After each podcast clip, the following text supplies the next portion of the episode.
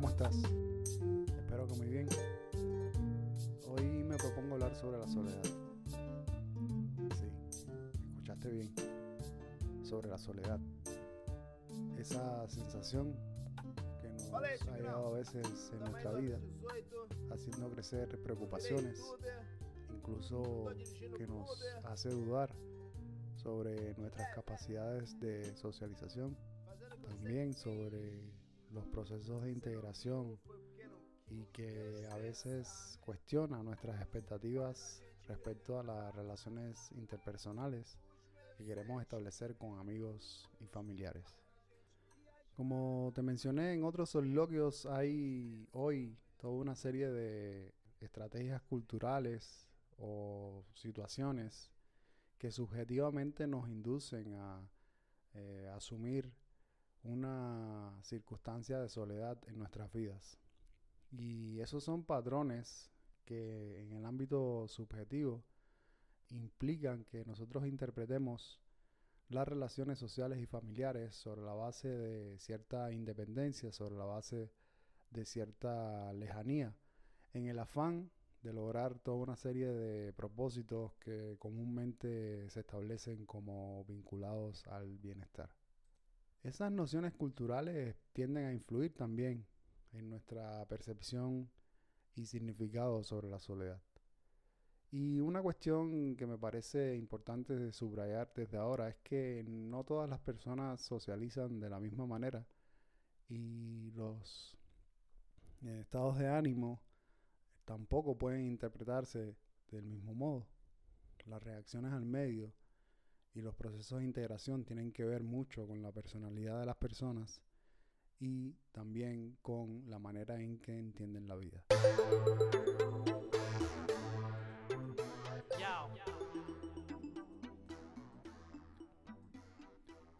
Esto quiere decir que los valores, las normas, las expectativas que tiene un individuo pueden influir en cómo reacciona al medio y cómo decide integrarse a un grupo o no. De este modo, la soledad debe interpretarse como un estado emocional. Un estado emocional que sobreviene cuando la persona no ha logrado las relaciones interpersonales íntimas o estrechas que desea, o cuando no ha logrado el tipo de solidez o la profundidad en esas relaciones que eh, quisiera. Y esto quiere decir que puede ser que uno se sienta solo cuando la calidad y consistencia de las relaciones interpersonales íntimas no satisface las expectativas que se tienen sobre ello. Sobre la base de esa frustración puede uno llegar a aislarse socialmente, incluso siendo estimulado por la interpretación que hacen personas cercanas sobre lo que significa ser sociable, sobre lo que significa interactuar, sobre lo que significa estar en común acuerdo con eh, las normas o principios que se validan dentro de un grupo de amigos, entre otras situaciones. Y en este sentido es importante entender que existe una diferencia entre vivir solo entre aislarse socialmente y la sensación de soledad.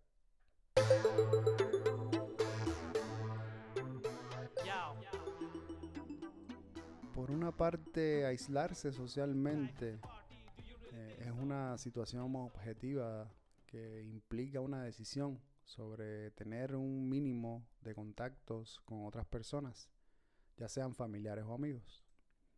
La soledad, en cambio, es la sensación subjetiva de tener menos afecto y cercanía de lo deseado en el ámbito íntimo. Y dentro de ella es preciso determinar que existen procesos que también se asocian con la sensación más general de soledad. Asimismo es importante saber que existen al menos cinco tipos de soledad o tres tipologías que también cuando se analiza su vigencia en la vida de una persona incluye otras dos. La primera de ellas es la soledad emocional. La segunda es la soledad relacional. Y la tercera es la soledad colectiva. Sobre esas tres tipologías que te acabo de mencionar, existen otras dos que son importantes para analizar la sensación que está presente en nuestras vidas. Y tienen que ver con la vigencia o con la duración en el tiempo de esas sensaciones. La soledad crónica y la soledad circunstancial. Cuando uno entonces analiza la situación que está viviendo en términos de esas sensaciones, podría determinar si en efecto la soledad que se siente es relacional y circunstancial o por el contrario es crónica o si por ejemplo es una soledad emocional que también puede ser circunstancial o crónica. Pero te explico en qué consiste en cada una de ellas.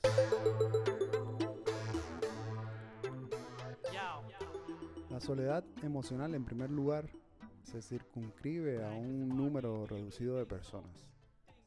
Un número reducido de personas que tienen una importancia superior al resto y que su ausencia o lejanía nos produce sentimientos eh, de tristeza o de decaimiento.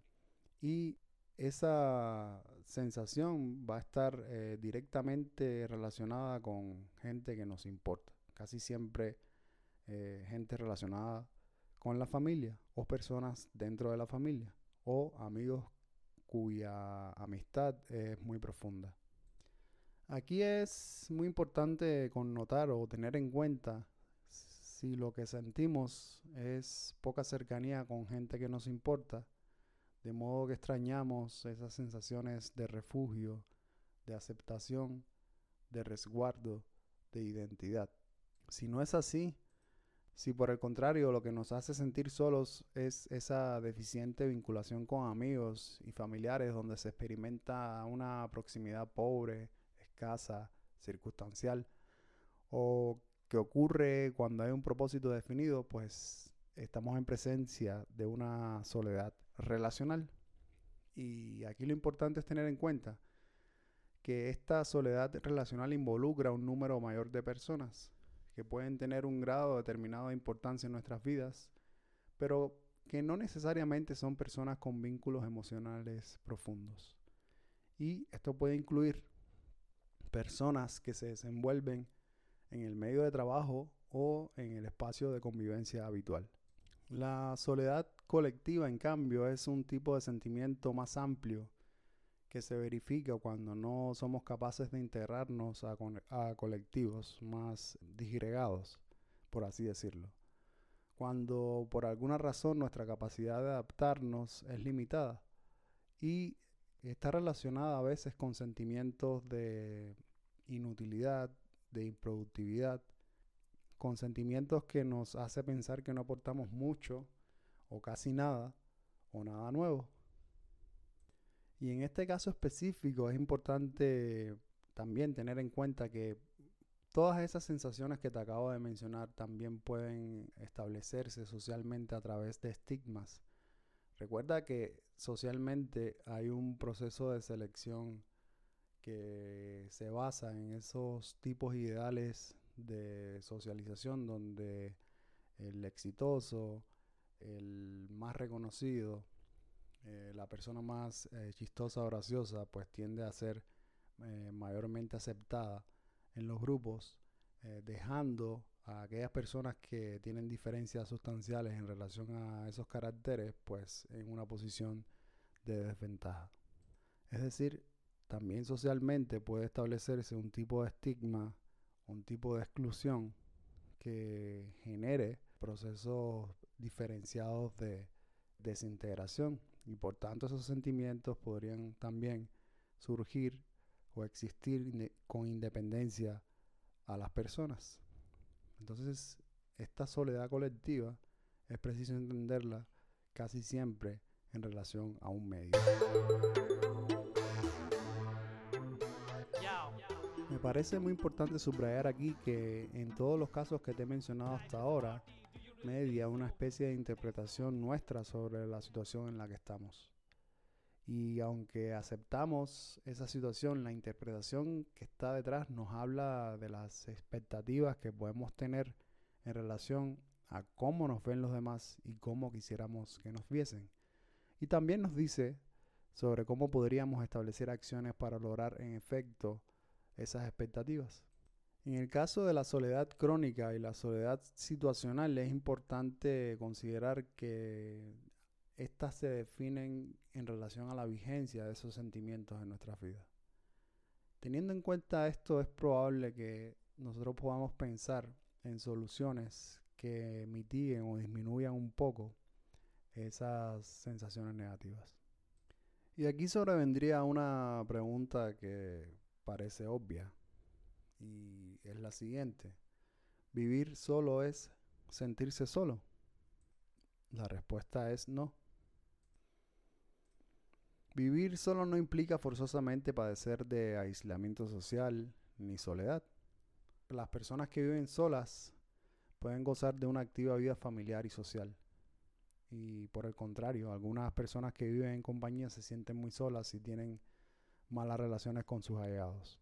De esto podríamos inferir que la sensación de soledad se vincula con la fortaleza y calidad de las relaciones familiares e interpersonales y así también se podría llegar a la conclusión de que aislarse socialmente tiende a ser eh, involuntario y cuando ocurre por decisión. Cuando se prefiere estar solo y alejado, existe cierto equilibrio entre las decisiones que se toman y la valoración que se hace sobre las relaciones y el nivel de importancia que se le atribuye. Cuando hablamos de interpretación aquí, estamos hablando también de una variable subjetiva que en cierto modo va a estar presente como evaluación en cada una de de los vínculos emocionales que nosotros establecemos. En esa variable está presente, como te decía antes, nuestras expectativas y cómo hemos construido tipos ideales en función de las relaciones familiares o con los amigos, donde tenemos nociones preestablecidas que aunque no lo querramos nos inducen a clasificar las relaciones y eh, a sentir frustración cuando esas relaciones no se corresponden exactamente con como nosotros las pensamos. Para que podamos tener una idea más precisa de por qué nos sentimos solos, también es posible considerar que hay al menos dos factores importantes. El primero de ellos es corroborar si existe un déficit o carencia de una red de apoyo social. Y el segundo es la falta de figura de apego particular. Ambos son factores provocados por rupturas en el sistema de apego. Y ahorita te explico qué cosa es el sistema de apego. Tanto el déficit, las carencias y la falta de figura de apego existen porque la cantidad y la calidad de los contactos sociales no son fuertes, suficientes, enérgicos, intensos, aptos para provocarnos motivación o sugestivos para estimularnos. Al respecto, un ejemplo claro es lo que ocurre con las redes sociales. Cuando a veces tenemos muchos contactos que mm, desconocemos incluso y que en realidad no son capaces de quitarnos la sensación de soledad. Y eso se explica porque la experiencia de soledad se relaciona más con la percepción y evaluación de la realidad interpersonal, de los vínculos que se establecen y cómo ellos, cuando no son sólidos, más bien provocan aislamiento que es una experiencia de segregación o enajenación, inquietud que se vincula más bien con la frustración, con la falta de placer, con el antagonismo e incluso abatimiento que se vincula con la depresión y agotamiento, que es la disminución de la energía y la pérdida del sentido de la vida. Si es el caso de lo que te sucede, todo esto que he descrito antes, es preciso entonces que te replantees las motivaciones que te impulsan a sostener contactos que no son sólidos y debes pensar en cómo cambiar esa característica negativa por otras positivas. Esto puede ser fortalecer las relaciones que ya tienes o la búsqueda de estímulos en común con las personas que consideras importantes. Un ejemplo puede ser cómo te integras a un grupo de personas que coinciden con intereses o hobbies eh, determinados. Porque esos encuentros reproducen sensaciones que integran y que incluso aglutinan a personas que aún sin conocerse pueden generar experiencias satisfactorias. y de ese modo también crear eh, lazos o vínculos con personas que tienen cosas en común, lo cual puede ser más motivante para nuestra vida. De ese modo también influimos en nuestra autoestima, en evitar la depresión, en evitar la ansiedad y el psicotismo, porque esa sensación de soledad tiene un estrecho vínculo con todas estas circunstancias. Y bueno, si se quieren cambiar esas sensaciones, además de lo mencionado antes, es posible que encuentres si has tenido sentimientos vinculados a la sensación de soledad. ¿Cómo es que lo puedes hacer? Pues haciéndote preguntas muy sencillas. Como por ejemplo, ¿te sientes frecuentemente solo o sola?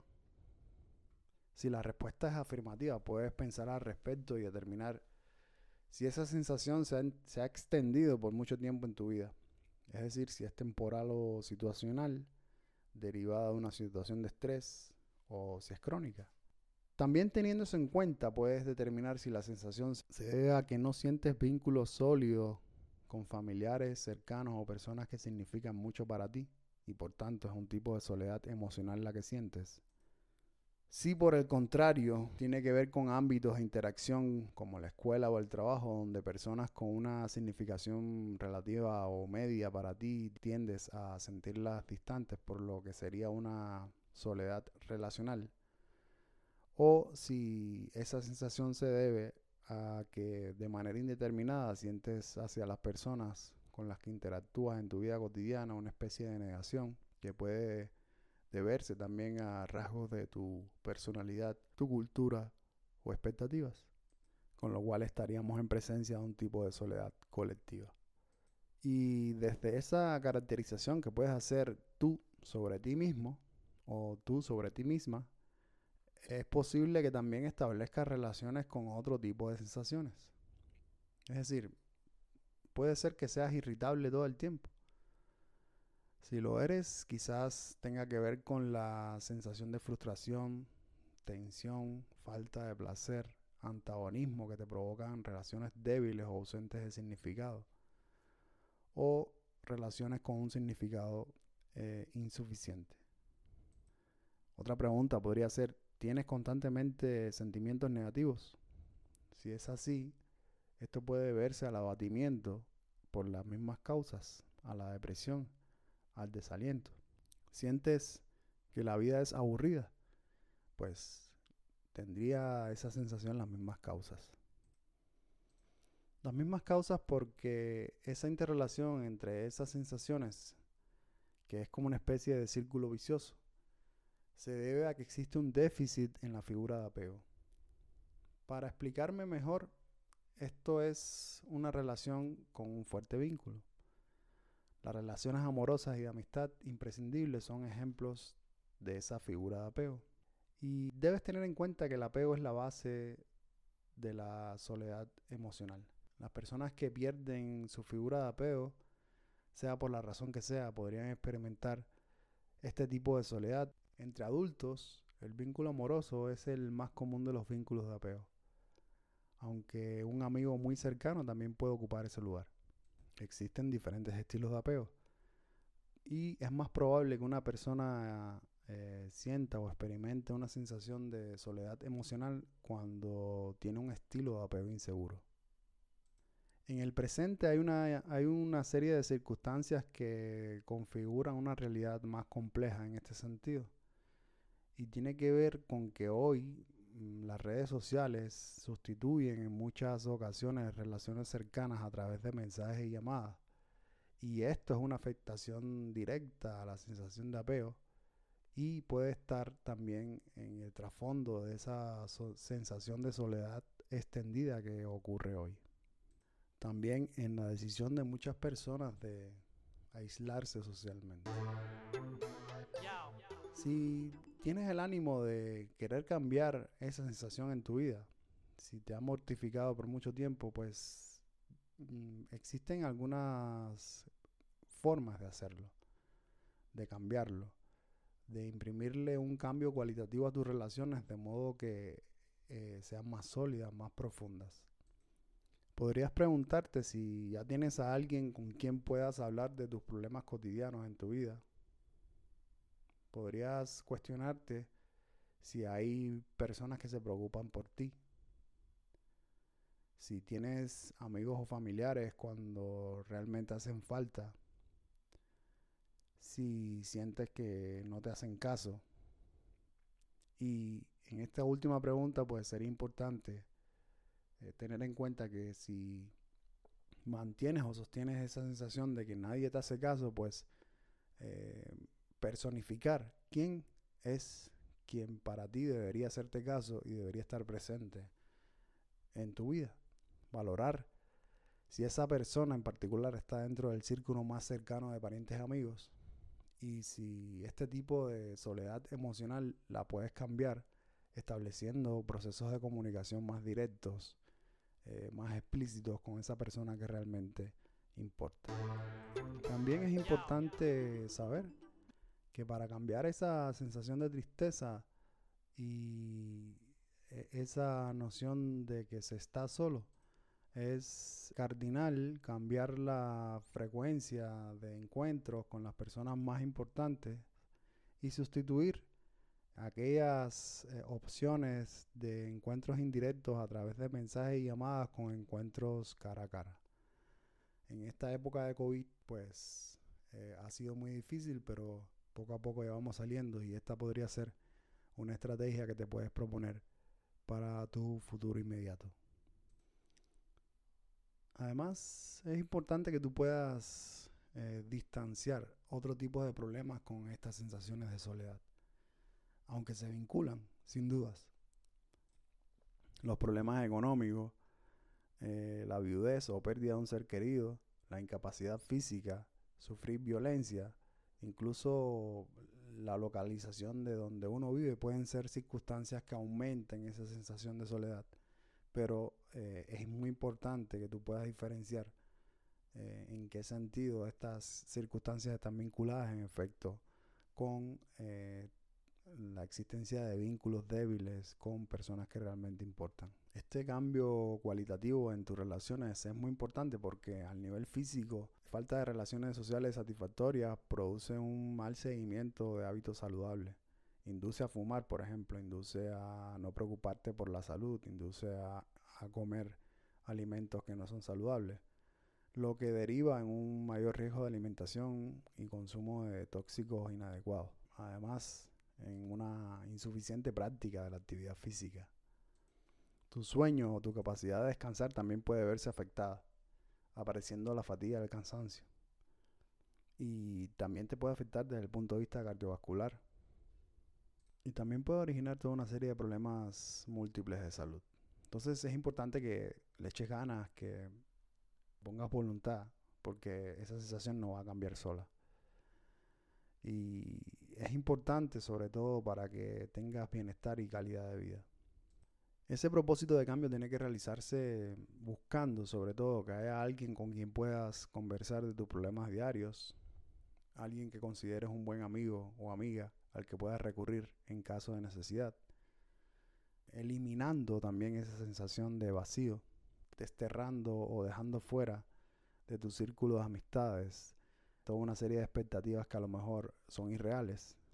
Y también intentando, aunque sea con personas desconocidas, y también cuidándote y comprobando que sean personas de bien, eh, compartir hobbies con ellos, compartir estados de ánimos, compartir espacio y tiempo.